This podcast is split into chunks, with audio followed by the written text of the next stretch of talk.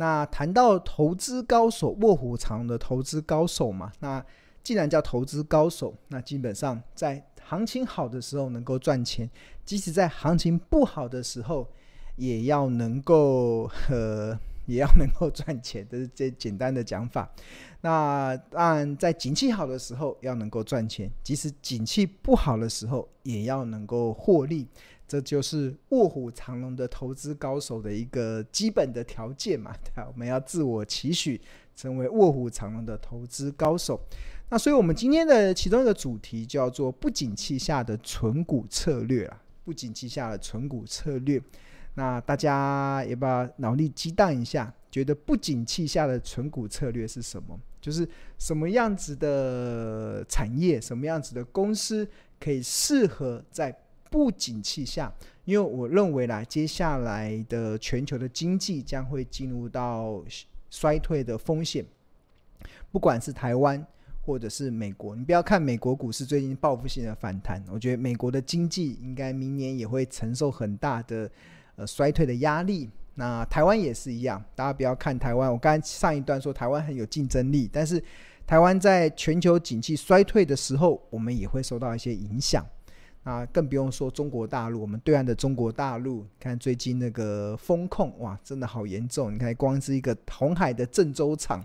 就搞得沸沸扬扬，让整个 iPhone 被迫下修它的产能预估。那这就是现在目前全球经济。面临到的状况嘛，所以我现在先请同学可以去思考一下，你觉得有哪一些的产业会让你在这个不景气下还是一个合适的存股的策略？那就过去了，大家可以在我们的聊天室里面来来这个来这个来来这个回答。那在过去啦，过去很多时候法人啊，在看到如果股市要稍微修正的，或者股市有面临到比较大的这个空头的这个压力的时候，很喜欢把资金放到电信股上，比如这电信股里面包含了中华电信，包含了远传，包含了台湾大，他们觉得在不景气下的电信股是这个避风港，资金的避风港。那在在先前呐、啊，很多的资金也会往金融股去走，因为他们觉得台台股中的金融股都有很高物美价廉的一些条件。但是今年台湾的金融股比较倒霉，比较倒霉，就是有防疫保单嘛，然后全世界的，尤其是以寿险为主体的一些金控公司，那个压力很大，对啊。那当然，有些关谷行库如果没有寿险的，基本上还可以维持一定的获利的条件啊，所以还是一些资金的避风港。所以有我看到有同学回答了，天然气、医疗跟食品，哇，好厉害哦！把我的答案都讲完了。像今年很明显啊，今年巴菲特在加码的股票就包含了这个能源、能源产业，因为现在呃物价高涨嘛，能源是一个巴菲特今年不断加码的一个产业。那另外还有公共事业嘛，公共事业就比较安稳，就是在不景气的时候，很多的民间的企业会削减支出。那尤其我们看到最近很多的企业都在大幅的削减资本支出，但政府要带头嘛，带带头拼经济，所以基本上公共事业都可以维持一定的水准。像我们台湾，我们的政府要发展绿能产业，所以这个公共事业的绿能产业，它就还是一个还可以蓬勃发展的。那政府又大力的去扶植，那我们政府要发展国防事业，我们要国机国造，呃，国国建国造，然后我们的那个那个政府就会背后推动，所以跟政府有关的，其实在不景气的时候，还是会有一定的支撑力啦。那对基础建设，然后 Simon 有回答，基础建设、通信、网通股、观光、殡葬、殡葬不景气。哇，这个有点触眉头嘛，不宜讨论。观光比较不容易哦，因为观光在不景气下，其实呃，大家会缩减观光的支出啦。就是现在，现在，现在不是已经国境已经开放了吗？国境开放已经可以出国旅游了嘛？可以出国旅游，但是好像我们看到最近的新闻，有些旅行社在回回应说，好像这个报复性的旅游没有大家想象中的这么。这么报复，对，大家已经闷了两三年没有出国了。那应该一国境一解封，应该大家全部跑出去了。但是，但是因为现在大家知道，可能景气比较不太好了，而且加上现在成本很高嘛，现在机可能相对的机票什么都相对较高，所以还大家还在观望。那当然，如果当不不景气下啦，基本上就呃消观光这个会被砍掉。你去想嘛，如果你是一一家之主。当你的收入来源有问题的时候，你还会去满足你的观光需求吗？应该就不会。你要大家去想，这个所谓的不景气下的存股策略家去想，当我的收入减少之下，有哪一些的支出我会砍掉？但哪一些的支出是我不能砍的？比如说，呃，衣服好了，衣服我现在呃景气好的时候，我可以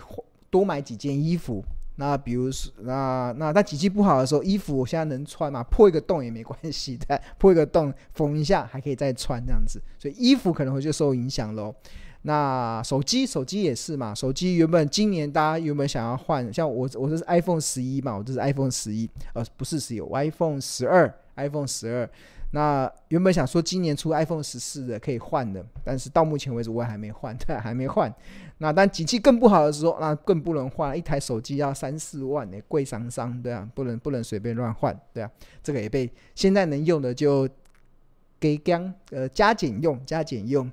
啊，电视电视还能用就继续用嘛，然后 NB 还能用就继续用啊，然后。布鞋还能用就继续用，所以这些好像都可以省，但是有些东西不能省。第一个跟吃饭有关的不能省，跟吃饭有关，你民民以食为天嘛，民以食为天，所以基本上，呃，基本上你是没有办法没有办法省下来的，你毕竟民以食为天。然后第二个，第二个是什么？第二个就是跟医疗有关的。这是蛮明显的，跟医疗有关的，其实也是没有办法省下来。这是一个蛮明显的一个状况了，因为其实我觉得这是一个，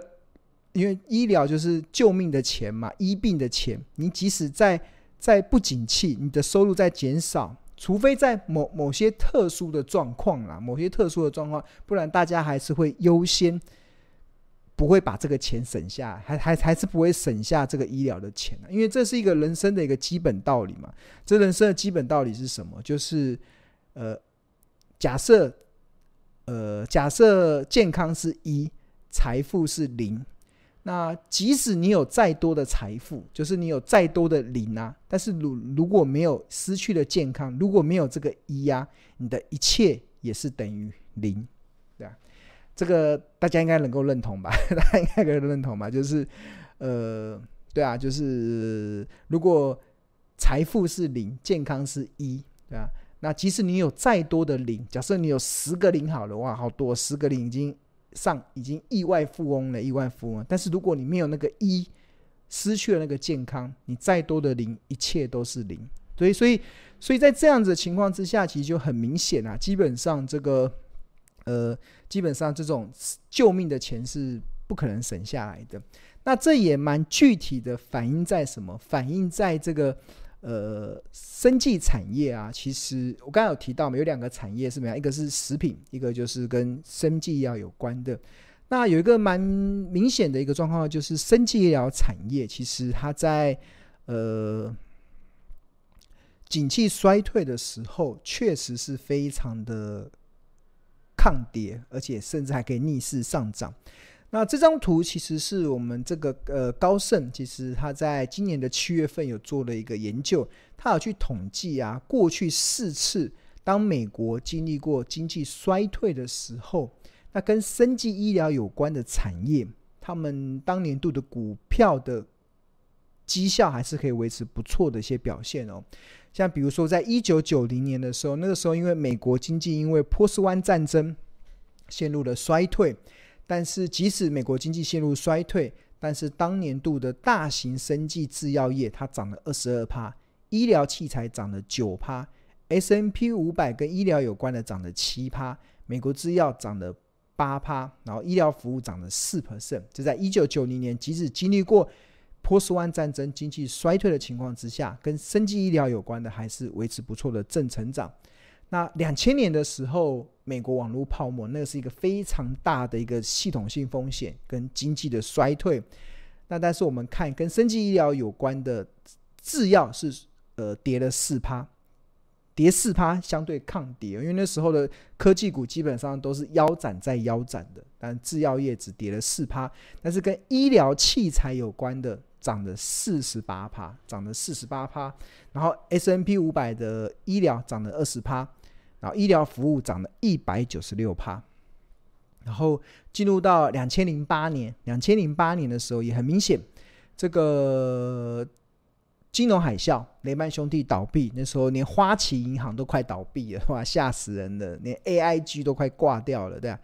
那但是那个时候金融股都惨兮兮的，但是跟生技医疗有关的，在两千零八年这个景气衰退的过程中，大型的生技制药涨了三十八趴，医疗器材涨了十七趴，S&P 五百一涨了十七趴。美国制药涨了十二趴，医疗服务涨了两趴，跟生命工具、生命科学工具有关的也涨了十一趴，对啊，哇，很强力哈。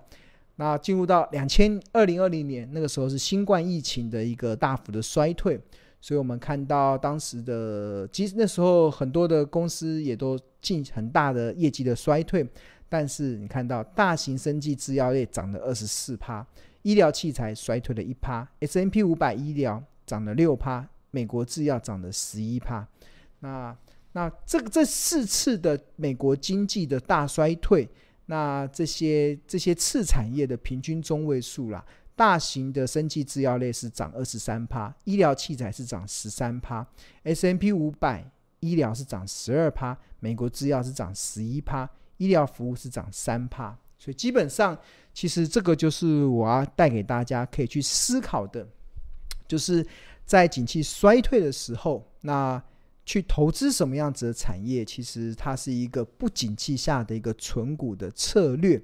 那这个是一个蛮重要的一个一个逻逻辑啦。那当然谈到了这个生级医疗嘛，我们《投家日报》过去有追踪过很多跟生级医疗有关的。那如果用这半年来去做追踪的一些标的啊，其实有一档，其实一直以来都是我的私房股，对啊，这个我长期以来就呃蛮私房的，而且很在媒体中我也会公开的分享，就是一跟医疗器材有关的四一零七的邦特，那它有两项主力产品，呃不止，现在不止两项了，就是它一个是血液回路管，这个是洗肾病人在做血液透析的时候。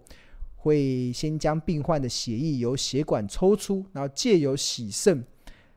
呃，洗肾机马达的力量，由回路管来输送血液，来完成洗肾的动作。那邦特其实就是从这个血液回路管起家的一家业者，然后后来他们透过从洗肾的这个产品开始往外的扩充。扩充到一些外科的手术馆，扩充到一些其他的医疗器材，甚至他们也开这几年也开始转型到一些呃医疗器材的代工厂。代工厂就是因为台湾的强项是代工嘛，像我们的半导体可以晶圆代工，那我们的医疗器材是不是也可以代工呢？所以这邦特这几年就很积极的在往这个所谓的代工，就是来做一些跨足。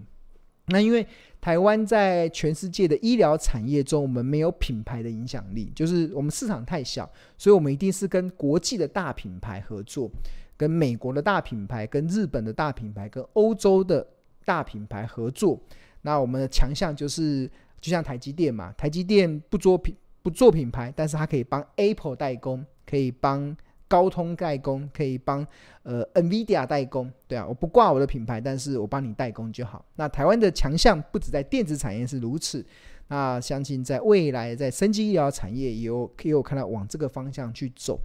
那邦特其实有看到这样子的一个痕迹。那像先前有跟大家分享过了，就是邦特这是一个我们日报的一个长期的一个持股。那这边有它的这个呃，在九月在九月二十九号时候的股票库存的累积盈亏，就是持有了十五张，十五张，然后成本在九十八块，然后在市价是一百一十三块，跟目前的市价差不多。那这段时间累积的有二十七点七万的现金股利。所以，像目前为止的合计的获利已经来到四十八点九万，报酬率是三十三 percent。那这个报酬率，其实这这就是显示说，其实有有有些公司，它虽然呃虽然它看起来它爆发力没有大家想象中的这么 exciting 这么精彩，但是它就是能够创造出富贵稳中求这样子的一个条件跟这样子的优势。那这个刚好也符合呃我长期以来的一些主张。那这个主张就是我一直一直主张一件事，就是很多时候报酬啊是靠耐心。等待出来的很多投资人为什么在股票上容易跌跌撞撞？关键其实就在于你没耐心，关键就在于你急着想赚快钱。当你急着想要没耐心，当你急着想要赚快钱的时候，那常常就会掉入到投机与赌博的氛围中。但是如果你是有耐心，然后你从投资的角度出发，那那你相信？报酬是靠耐心等待出来的时候，那你就会比较容易去从容的去创造出富贵稳中求这样子的一个条件。那谈到的报酬啊，是靠耐心等待出来的，其实有两个耐心。第一个耐心就是耐心等到好公司跌到好价格。那第二个耐心就是你买到了好公司之后，你要有耐心的 buy and hold，它自然而然就可以带来你。财富增长的效果。那其实不止邦特啦，不止邦特。其实我们在日报中也有追踪一档，我们之前有长期追踪的一档隐形冠军企业，在这一档是做螺丝的，螺丝的螺螺螺赖把那个螺丝对啊，有家二零六五的四风。那我们看到这个这边这边有它的交易对账单，然后以十月二十号的收盘盘中价。那当时一共买了四十三张，大概四四万三千九百二十一股，然后成本均价在四十一块。那十月二十号的市价在四十七点八，然后那时候的价差报酬率是二十四万。然后，但这几年配了二十六点五万的股利，所以累积的获利是来到五十一点二万，报酬率是二十七点八趴。那这个是十月二十号。那如果我们它当时的收盘价在四十七点八，那我们看它最近的股价，这是四丰，最近的股价已经来到五十一点八了，这个又比。在九月十月二十号，当时的价格又整整多出了大概四五块之多。你看它这一波的股价，是下来之后，然后就持续的还是有在走升。那这个其实，所以获利大概已经三十五趴左右了。就是这我为什么会秀这个对账单，只是是要告诉大家，其实很多时候报酬啊是要靠耐心等待出来的。然后这个耐心啊，还有很重要，就是持有好公司。啊，耐心持有好公司，它带来的复利效果。那四丰这档股票，其实是我们日报，其实在我看一下，应该是在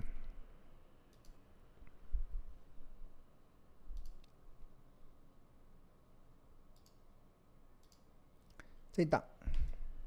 在这个十月二十日，在二零二二年十月二十号的时候，日报有分享的一档标的。那我们投大家目前看到的画面是《投资家日报》的画面。那我们的